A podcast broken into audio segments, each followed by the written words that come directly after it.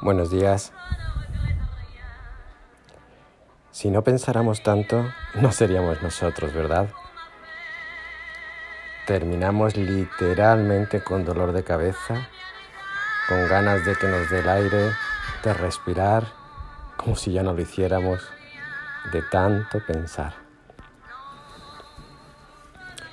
A veces se nos cuelan pensamientos que nos sobrepasan, sabemos que no llegarán a nada, pero ahí vamos, en un alarde de masoquismo intelectual.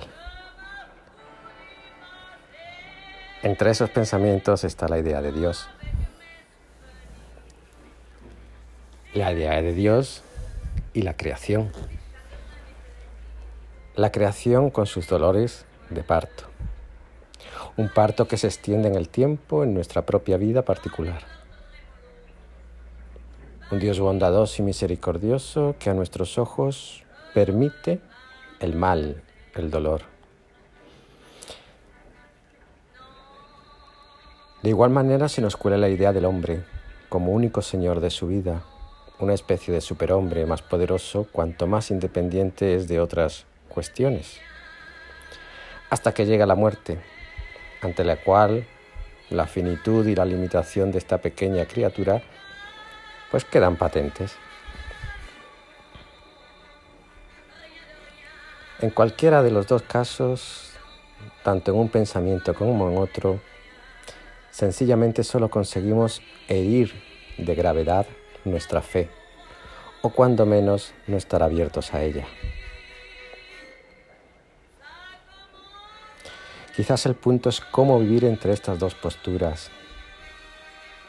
Y si lo reflexionamos bien, no es cómo vivir, sino quién, en quién vivir. Y la experiencia propia, íntima y verdadera de cada uno nos debe llevar a Jesucristo. Dios y hombre dos naturalezas en una sola persona, sin división ni confusión que irremediablemente nos deben llevar al sentido de salvación que ni un pensamiento ni otro nos ofrece. Y es que a fin de cuentas se trata del hombre, de su experiencia de dolor y mal, y de llegar a ser conscientes de su finitud y su muerte. Y ahí está Él, Jesucristo.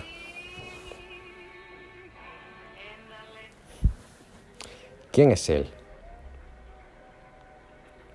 Quizá respondiéndote a esta pregunta podamos alejarnos de esas dos posturas tan antagónicas y que nada resuelven nuestros quebraderos de cabeza.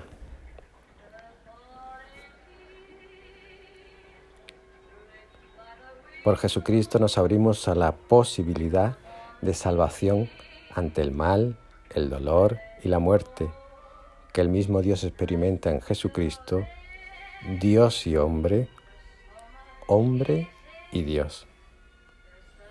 Hoy el Evangelio responde a quién es Jesucristo.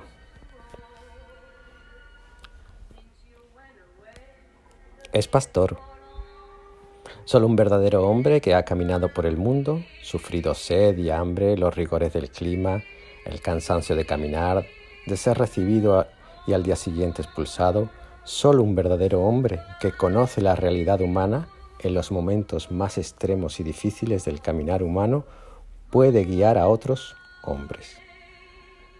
Pero solo un verdadero Dios puede no solo guiar, sino ser él mismo camino de vida sentido de existencia y esperanza en la finitud. Es juez. Solo un verdadero hombre que ha experimentado el sufrimiento y el dolor humano en sus propias carnes, que ha sido tentado en nuestra misma realidad, puede juzgar nuestra vida. Pero solo un verdadero Dios puede sentenciar el mal y a la mismísima muerte, solo un verdadero Dios puede salvar. Es rey, Solo un verdadero hombre que se ha expuesto a la situación límite en la que sabe que va a morir, que se coloca de buena gana exultante de generosidad el primero en la batalla contra la muerte, puede llevar a, a sus hombres a la batalla, a la batalla diaria entre el bien y el mal, que no es sino la batalla entre la vida y la muerte. Pero solo un verdadero Dios, el Dios de la vida, puede asegurarnos la victoria frente al mal y la muerte. Así sería hermoso pensar y sentir que los hermanos pequeños de Jesús son todos los hombres y mujeres que sufren. Y esto no hace estallar la religión, sino que la hace universal. En ella caben todos los que sin pertenecer a una estructura religiosa confesional pueden hacer posible lo que el reino de Dios pretende, un reinado de vida, de vida a través de la paz y la justicia. Pensar que esto es un reduccionismo de la religión es no haber entendido ni papa de lo que es el Evangelio.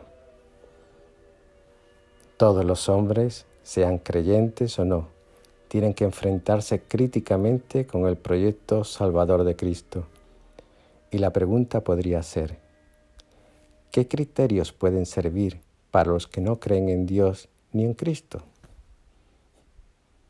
Pues el mismo criterio que para los cristianos y creyentes, el amor y la misericordia. El amor y la misericordia. Pero con los hermanos. Ese es el único criterio divino y evangélico de salvación y de felicidad futura.